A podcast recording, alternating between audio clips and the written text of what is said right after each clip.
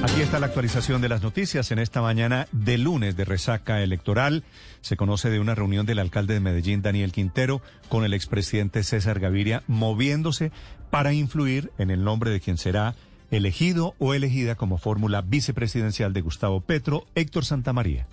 Así Néstor, toda la historia comenzó cuando el alcalde de Medellín, Daniel Quintero Calle, viajó a la ciudad de Bogotá en el vuelo 9309 de la aerolínea Bianca luego de las 2 de la tarde de ayer. Allí en el aeropuerto El Dorado fue recibido por su esquema de seguridad con los carros oficiales de la alcaldía y trasladado a la casa del expresidente César Gaviria, donde siguió minuto a minuto los resultados de la jornada electoral para el Partido Liberal, pero a la par las consultas, con especial énfasis en el pacto histórico donde ganó Gustavo Petro. Esta situación se da en medio de las versiones en las que ahora que Gustavo Petro ya ganó su consulta deberá escoger a su vicepresidente y donde ya se ha rumorado que Diana Osorio, gestora social y esposa de Daniel Quintero, estaría en la baraja de nombres en esa candidatura. Además del acercamiento entre Quintero y Petro, también sea porque su amigo y quien lo acompañó en la campaña, la alcaldía de Flores, pese a todos los señalamientos, tiene una curul por el pacto histórico en el Senado de la República. Y también el funcionario Alejandro Mata, quien estuvo en la Secretaría de Juventud y según se rumora en los pasillos de la alcaldía, Esteban Restrepo podría salir de la Secretaría de Gobierno